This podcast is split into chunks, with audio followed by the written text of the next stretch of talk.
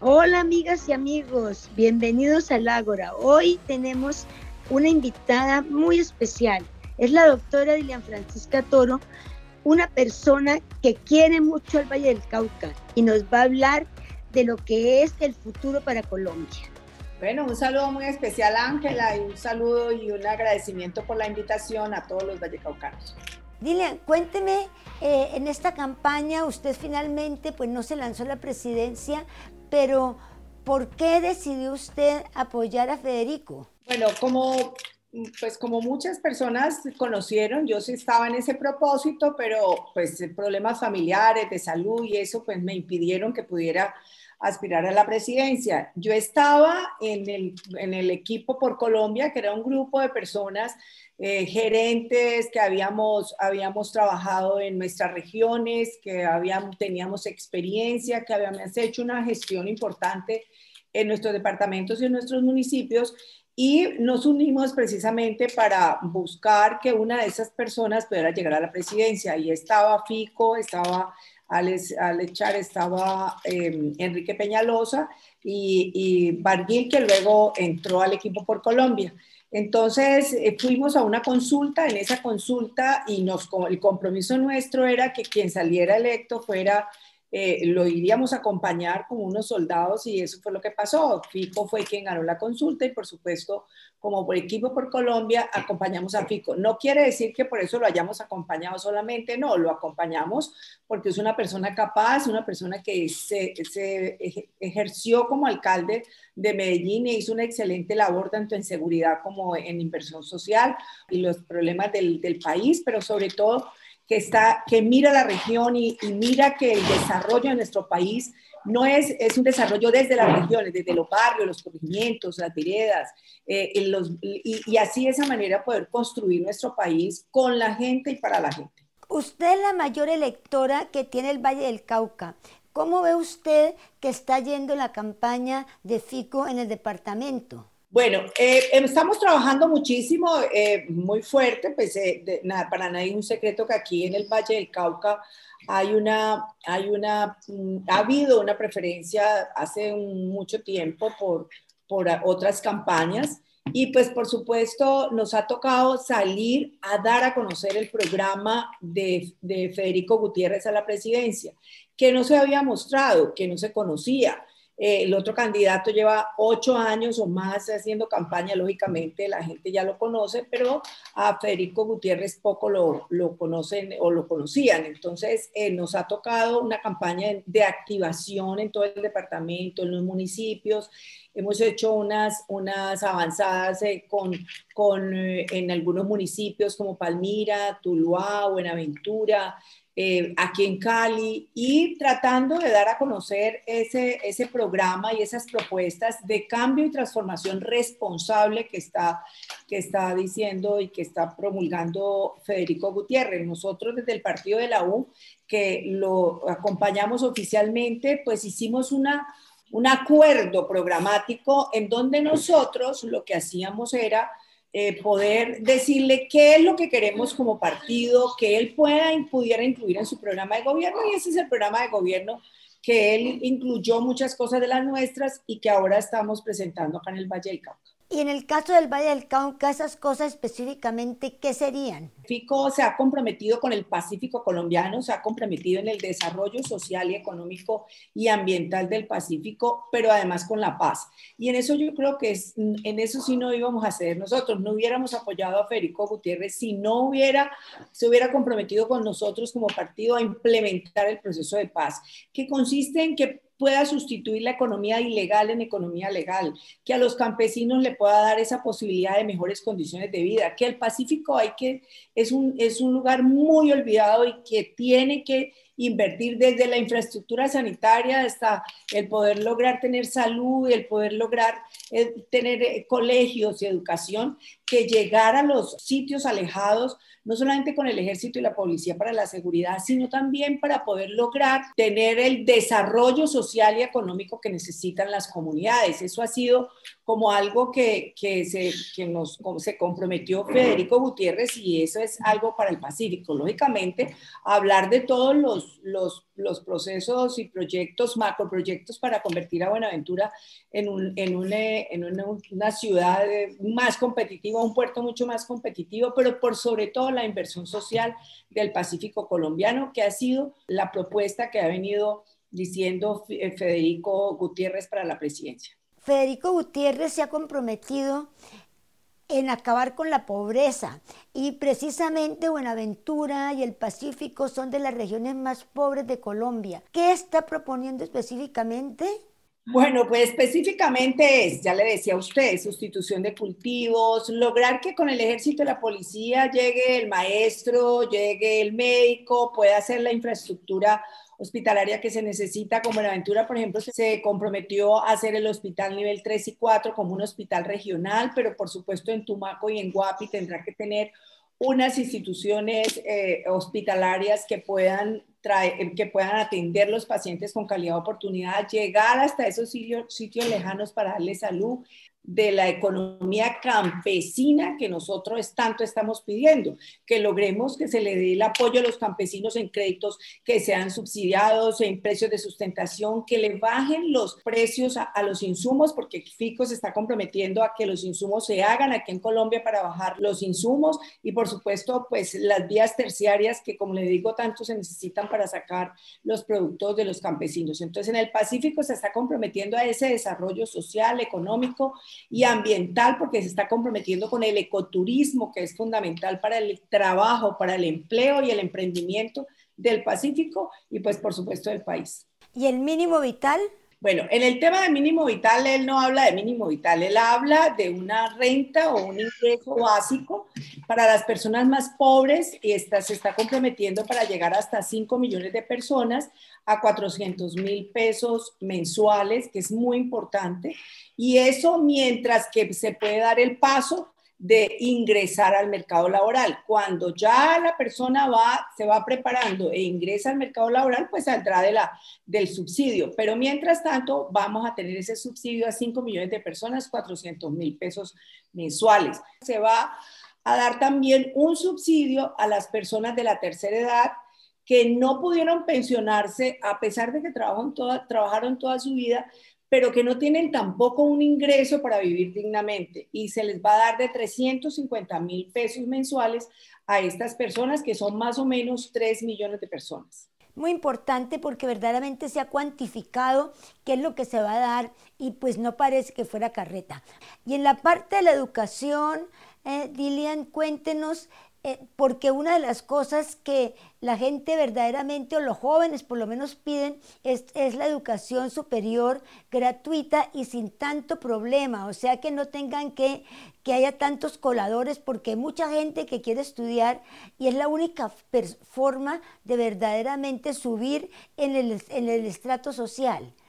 ¿Qué está ofreciendo FICO para ellos? Bueno, importante decir que la educación con Federico Gutiérrez no es solamente hablar de la universidad, es hablar desde la primera infancia, que es donde debemos de comenzar, desde la seguridad alimentaria de los niños hasta la educación desde la primera infancia, mejorar la calidad de, de la educación secundaria, que es muy importante para que cuando vayan a ingresar a la universidad estén bien preparados, puedan entrar a la universidad y él lo que, lo que propone es dar un millón de becas matrícula cero. En este momento son 650 mil jóvenes que están estudiando con matrícula cero. Él propone llegar hasta un millón de, de jóvenes con matrícula cero, pero propone algo importante y es que puedan tener un subsidio de alimentación y transporte. Esa es el mayor, la, la mayor deserción se da precisamente porque los estudiantes pueden tener matrícula cero son lugares alejados, pues lógicamente no podrán entonces ellos ingresar. Entonces, por eso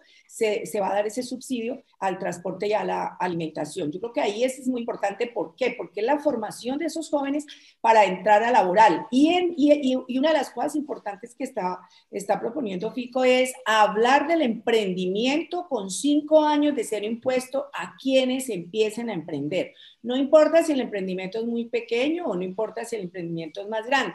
Lo importante es que va a dar cinco años de no impuestos y el empleo va a continuar con algo que se está haciendo ahora, que es dar el 25% del salario a las empresas que puedan generar un nuevo empleo para, una, para un joven o para una mujer.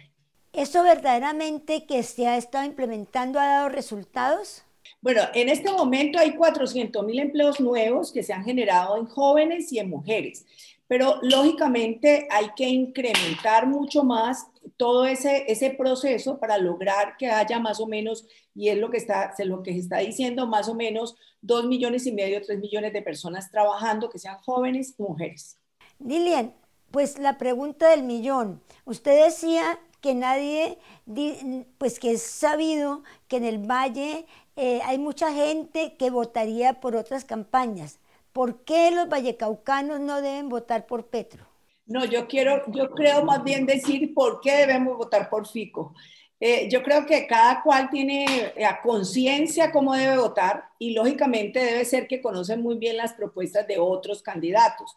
Pero a mí me parece que algo, algo que debemos de hacerle conocer a los vallecaucanos es que estos cambios y estas transformaciones que FICO está proponiendo son responsables. Si usted ve el, proyecto, el, el plan de, de gobierno de, de FICO, se da cuenta de que cada uno de estos proyectos tiene un sustento económico, de dónde van a salir los recursos para poder hacerlo. Entonces, a mí me parece que tenemos que decirle, lo, que quiero decirle a, a los vallecaucanos es precisamente eso, es que sabemos de dónde se va a sacar la plata, cómo se van a hacer y, y cuándo se van a hacer, que es muy importante, porque pues uno puede hablar muchas cosas que puede hacer, pero resulta que no tiene la posibilidad de lograrlo. Entonces, pues yo quiero como, como bien decirle a los, a los vallecaucanos, todo esto que le estoy diciendo, este es el programa, hay que mirar, hay que evaluar, hay que, hay que mirar el uno, mirar el otro y así, y así de esa manera escoger como, como, como piensen los vallecaucanos. ¿Y de dónde va a sacar entonces FICO el presupuesto para todos estos proyectos sociales que está planteando? Bueno, por ejemplo, el de los, el de los, el de los de mayores de 65 años. Mire, las, la, hay que hacer una reforma, por supuesto, creo que las reformas más importantes, y eso lo ha hecho FICO para hacer, es la reforma a la justicia, porque pues todo el mundo sabe todos los problemas de impunidad que tenemos. Debe haber una reforma a la justicia, debe haber una reforma a las pensiones, pero las pensiones no expropiándole las pensiones, lo que nos, porque son, eso es sagrado, es el ahorro que nosotros hacemos durante toda nuestra vida para tener dignidad cuando, cuando ya, ya no trabajemos. Pues, eh, eso, eso sería una, algo que no lo podríamos admitir. Lo que está proponiendo FICO es que en esa reforma se le va a quitar los subsidios a las altas pensiones porque ahora en este momento los subsidios que da el Estado para las pensiones más altas se las da a las pensiones mucho más altas y eso pues no, no debe ser así porque los que más tienen son los que más deben dar.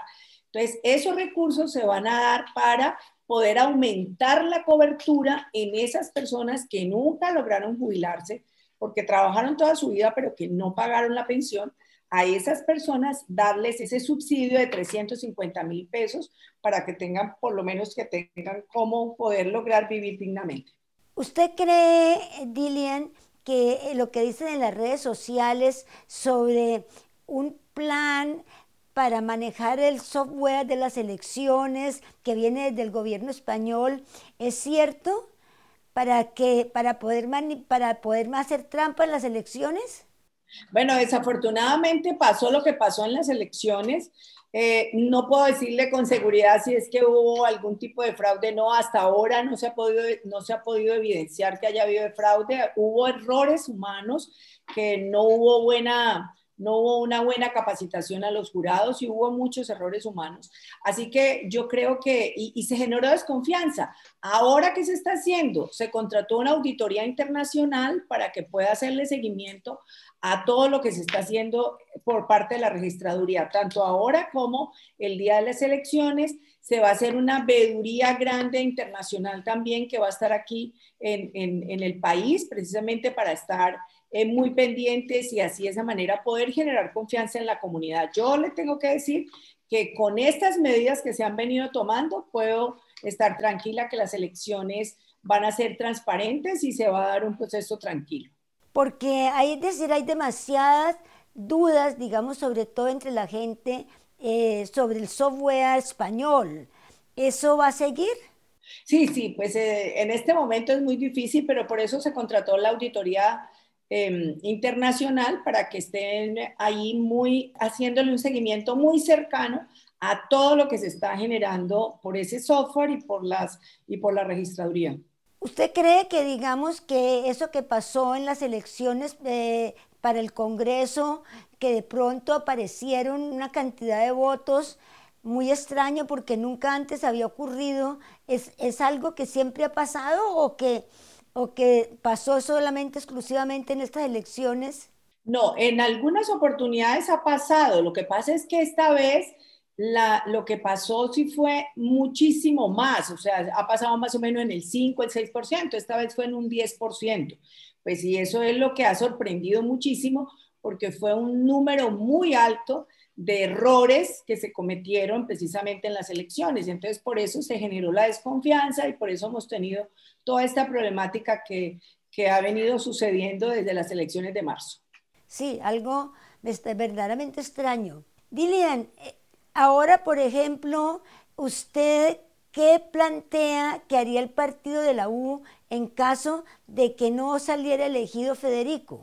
Bueno, el partido de la U pues tiene una responsabilidad con el país. Tenemos, eh, tenemos 20, 20, 20, 30 congresistas que pues por supuesto tendrá, vamos a presentar proyectos de ley y que se los planteamos a FICO, como le decía anteriormente, todo el tema de fortalecimiento de la economía campesina, una reforma estructural a la, a la salud, una, una, una ley que tiene que ver con la economía circular, cómo darle valor a los residuos sólidos, eh, transición energética que también estamos trabajando, un proyecto de educación dual, es decir, es, son proyectos de ley que son muy importantes para el bienestar de, los colombianos y que los estaremos presentando en el Congreso de la República.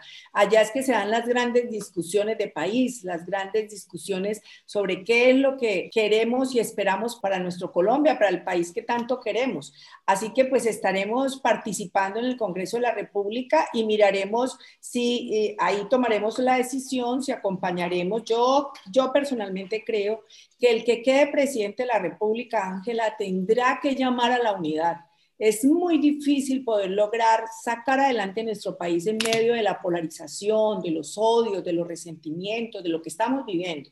La única forma de sacar el país adelante es uniéndonos, uniéndonos alrededor de las problemáticas de la gente, poder trabajar para darle solución específica a esa problemática de la gente, la falta de empleo, la falta de emprendimiento, la falta de, calidad de, la salud, de la educación, todos los problemas que se están presentes, de la desigualdad y de la pobreza que vivimos.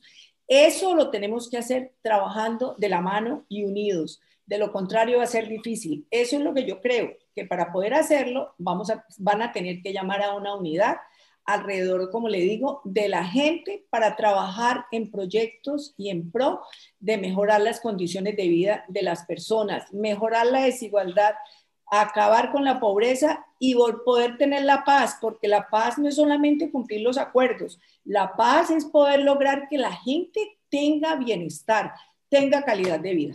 Y en cuanto al manejo, digamos, del narcotráfico, que es uno de los grandes problemas que tiene el país, ¿Qué se propone?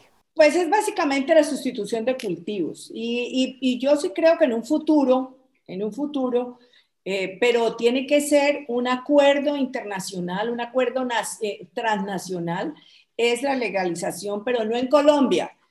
No es ahora solamente en Colombia, sino en el futuro con unos acuerdos muy internacionales la legalización de las drogas, que creo que es muy importante. Pero por ahora en Colombia es la sustitución de cultivos, no la erradicación, porque usted radica hoy y dentro de ocho días volvemos a tener la coca porque los campesinos no tienen cómo eh, sembrar otra cosa diferente, mientras si se hace sustitución, pues ellos mismos, eh, la coca la, la, la radican ellos mismos, pero se les da la posibilidad por parte del Estado que puedan tener una economía legal, que puedan sembrar otro tipo de productos que sean legales y que no generen daño a la comunidad. Por ejemplo, en el caso de Nariño, cuando se hizo la sustitución de cultivos, la gente no tenía cómo vender ni cómo sacar los productos. Entonces, pues, figúrese el problema tan grave. Usted radica la coca, pero siembra papa o lo que siembre, pero después no hay quien se la compre. Precisamente por eso debe ir de la mano del fortalecimiento de la economía campesina, que es el primer punto del acuerdo. Es, es hacer una reforma para poder lograr eh, fortalecer a los campesinos, como le digo, pasar de la economía ilegal a la economía legal, darle la posibilidad con créditos subsidiados eh, al 100% de garantía, darle precios de sustentación, darle la posibilidad a los campesinos de que, de que puedan tener alianzas comerciales y que tengan vías terciarias. Todo eso es un proceso que se tiene que hacer. Mire que ahí tenemos los recursos del PEDET. El PEDET son recursos muy grandes de regalías que se destinan a los municipios más afectados por, por, el, por el conflicto, que son 170 municipios. En esos municipios, esos recursos que hay se deben de invertir para el desarrollo, para el desarrollo social y económico de esa región, de esos municipios. Con eso vamos, vamos logrando generar unas mejores condiciones de vida para los campesinos y así ellos van a poder ir saliendo de esa, de esa, pues, de esa sí, que los ha tenido subyugados toda la vida el narcotráfico, porque no tienen más de qué vivir. Entonces, lógicamente, lo tienen que hacer. Entonces, así podemos lograr tener realmente un pacífico y unos lugares en paz y, y con buena calidad de vida. Bueno, Dilian, entonces, y usted pues ya iría a un ministerio, me imagino, muy importante con Fico o a lo mejor hasta con otro candidato. No, por ahora estoy haciendo campaña, Ángel, Ángela. Por ahora estoy en este proceso, vamos a ver qué pasa. Y bueno, a mí me gusta mucho mi región, yo quiero mucho mi departamento del Valle, usted sabe, Ángela. Sí, seguramente. Entonces, de pronto nuevamente gobernadora. No, no, no, no, no. Por ahora no, por ahora no tengo todavía. Eh, yo siempre digo que las cosas que hace uno en el momento hay que hacerlas bien y después ya miramos qué hacemos. Bueno, pues verdaderamente, pues lo que quiero es desearle mucha suerte y mucha suerte también en esta campaña y ojalá que el país pueda salir adelante en estas elecciones que se ven tan tremendamente polarizadas y tan duras. Y, en que precisamente, pues eh, la única pregunta que me quedaba era que qué se propone FICO para las mujeres. Bueno, pues para las mujeres es, es, eso se me parece muy importante, incluso porque le hicimos que en todos los, en todos los sectores deberían de haber el 50% de las mujeres representando, no somos el 53%, el 50% es lo justo, pero no solamente eso, sino que todos los programas, proyectos de su plan de desarrollo tendrán un capítulo especial para la equidad de género, para las mujeres, no solamente las mujeres, sino la población LGTBI que también es muy importante. Entonces, en esto Fico se ha sido muy, siempre ha hablado de que, pues, por supuesto, le ha encantado trabajar con mujeres, que lo va a hacer y que, y que la desigualdad que existe en este momento con respecto a la brecha laboral que tenemos de mujeres y hombres, pues se, se tendrá que terminar. Pues eso sí es muy importante, verdaderamente, pues ojalá que en este gobierno sí se cumpla porque en el gobierno pasado también se prometió una igualdad de mujeres y verdaderamente no se cumplió de verdad. Muchísimas gracias, Dilian. Le agradecemos mucho que nos haya acompañado en este programa. Muchísimas gracias, Ángela, y un saludo muy especial a todos los vallecaucanos.